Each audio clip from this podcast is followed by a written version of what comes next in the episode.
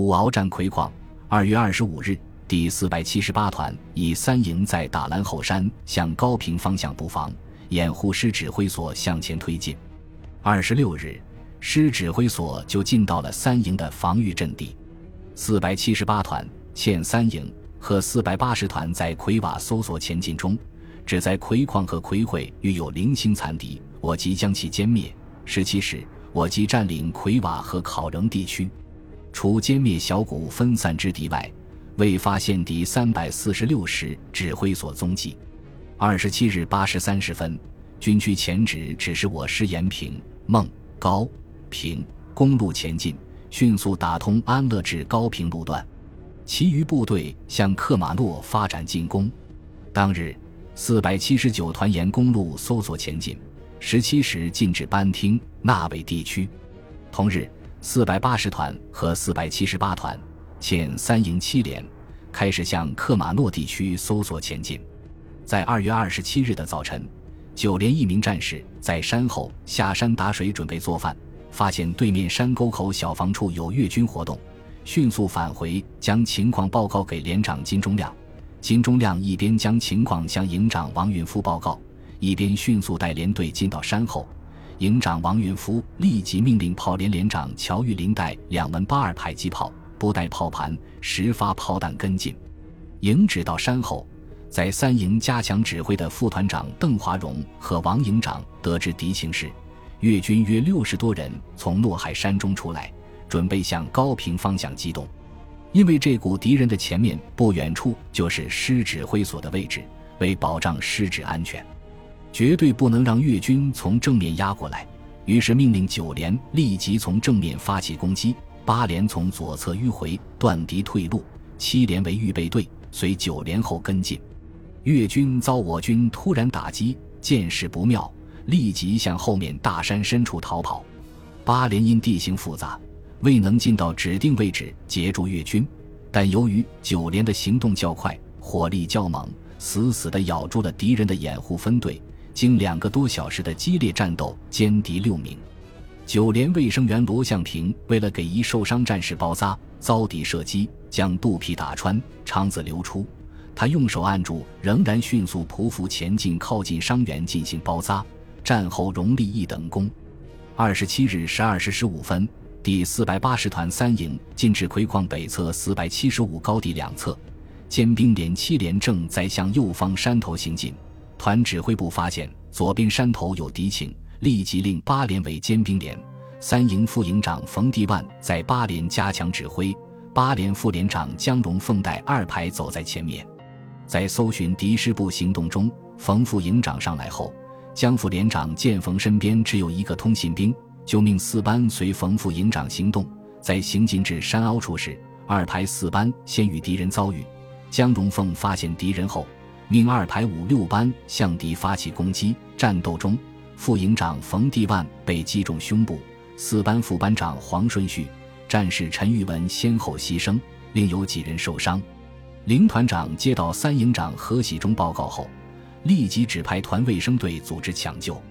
团卫生队医生高世超赶到后，发现冯营长中弹部位鲜血染红了军衣，用手试了他的鼻子，没有了气息。高医生把冯地万平放后，半跪在他身边，左手搭在右手上，对冯营长实施人工呼吸，一连按了几下。终因伤及部位严重，失血过多而光荣牺牲。教导员徐永培，五十四军副政委常德禄女婿，头部被炸伤。看到战斗打响了，七连副指导员李自金同四十火箭筒班长黄干洲从队后冲了过来。他们发现山头上一大岩石右边有一敌重机枪正在向我方疯狂扫射，立即令黄干洲用跪姿向敌火力点发射四十火箭弹，并命中敌机枪。在敌火力暂停时，三营九连三排长吴喜亭带领战士冲过来投入战斗。九连二排长福福来，海南省詹县七十七年入年，历任战士、班长、排长、连长、政委。现在海南某县任政法委书记，带参加战斗的三营战友冲了过去。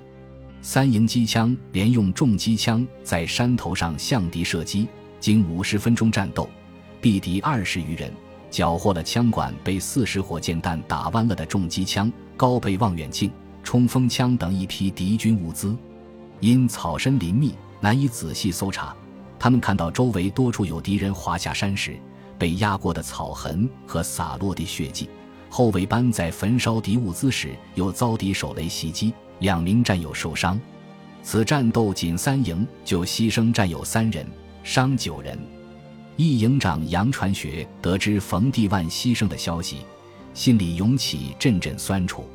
杨营长和冯地万是多年的战友，杨传学在团训练队任队长，冯地万任副队长。一九七七年去信阳部校时，向团里推荐冯地万任八连连长。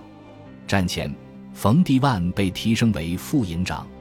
杨营长忍着悲痛，令三连长郭永凯组织人，把冯地万等的遗体抬到山下的公路上等候转送。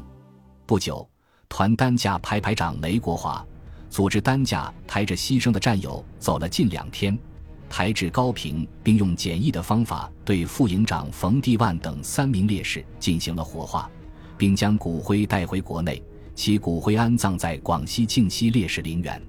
战后，冯地万被追授二等功，他牺牲时年仅三十五岁。二零零八年五月，后来任六十七军二百副师长的程烈华，到贵州习水寻访冯地万的亲属，由于信息不畅，按原地址寻找冯地万遗孀未果，只好遗憾而归。冯地万牺牲后，团里命七连连长胡淑华代理副营长，副连长黄华海代理七连长。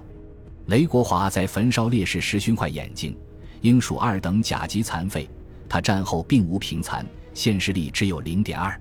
当日十三时二十五分，四百八十团团长林天清、团政委梁广双率团司政、机关级炮兵分队随一营进至四百七十五高地时，突然遭到东侧无名高地之敌火力封锁和炮火拦截。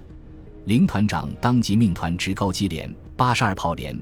一百迫击炮对敌阵地实施炮火压制，当即摧毁敌人火力点两个。与此同时，一营长杨传学令炮兵连连长在四百七十五高地占领阵地，五分时急速射，共发炮弹五十枚，给敌以歼灭性打击，击毙敌十八人，击毁重机枪一挺，八十二无后座利炮一门，我无一伤亡。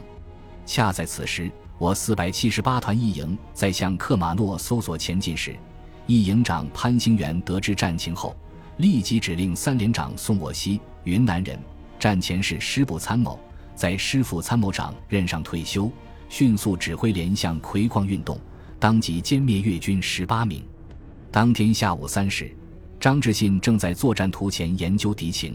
机要参谋朱林突然收到四百七十八团从密林深处发来的一封加急加密电报，朱林一看大吃一惊。张师长的儿子张立已于二十七日上午十一时四十五分，在西侧丛林二百六十七高地侦察中英勇牺牲。老战友们都知道，张立是张师长三十岁那年才盼来的宝贝疙瘩，师里有名的训练标兵，平时喜欢打篮球，身材高大。是个不错的篮球主攻手，原本在主攻团四百七十八团尖刀连三营九连当尖刀班班长，临战前被抽调到团特务连侦察排任侦察副班长。张立是被越军重机枪子弹击中的，当时他正躬身在二百六十七高地附近的甘蔗林里侦察敌情，突然一梭子弹射来，从肩部贯穿后腰，因失血过多而牺牲的。特务连连长齐正清，云南人，后转业在云南省保山市劳改局局长退休，前来报告张立牺牲的消息。团长李志昌闻讯大惊失色，嘴里说道：“这可让我怎么给师长交代啊？”李志昌，内江人，与四百八十团团长林天清同年入伍，在四百八十团任过连长、副营长、二营营长、副团长。后转业在四川内江市邮电局党委书记，两千年去世。曾是重庆步兵学校的优秀生。该人作风硬朗，指挥能力强，深得张师长喜爱。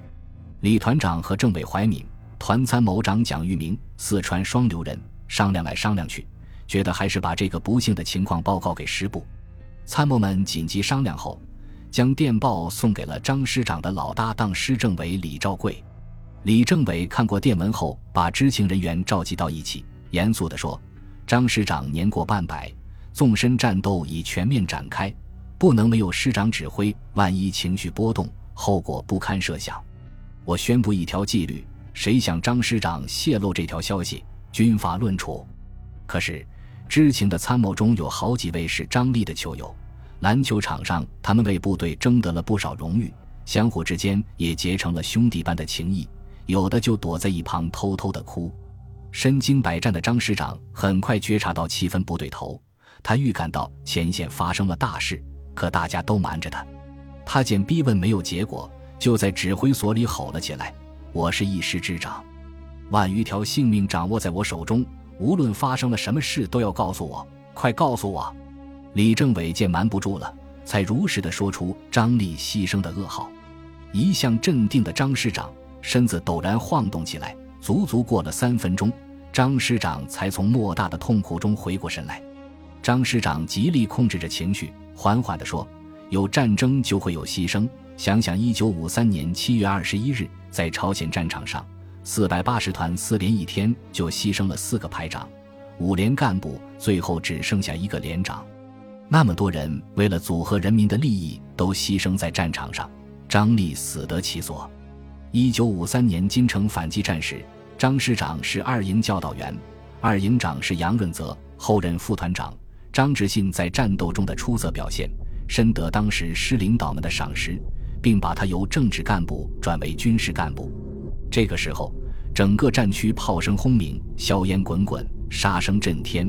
一百六十师和友邻部队不断有伤员烈士从前面抬下来，张师长极力控制着情绪。这里是战场。是血与火的战场，党和人民把这么多优秀儿女、这么多条宝贵的生命交给我张志信，我要为他们的生命、为他们的父母、为这场战争负责。张师长把失子之痛深深埋在心底，很快恢复了指挥常态。在接下来的对敌战斗中，他异常出色的完成了上级交给的任务。本集播放完毕，感谢您的收听，喜欢请订阅加关注。主页有更多精彩内容。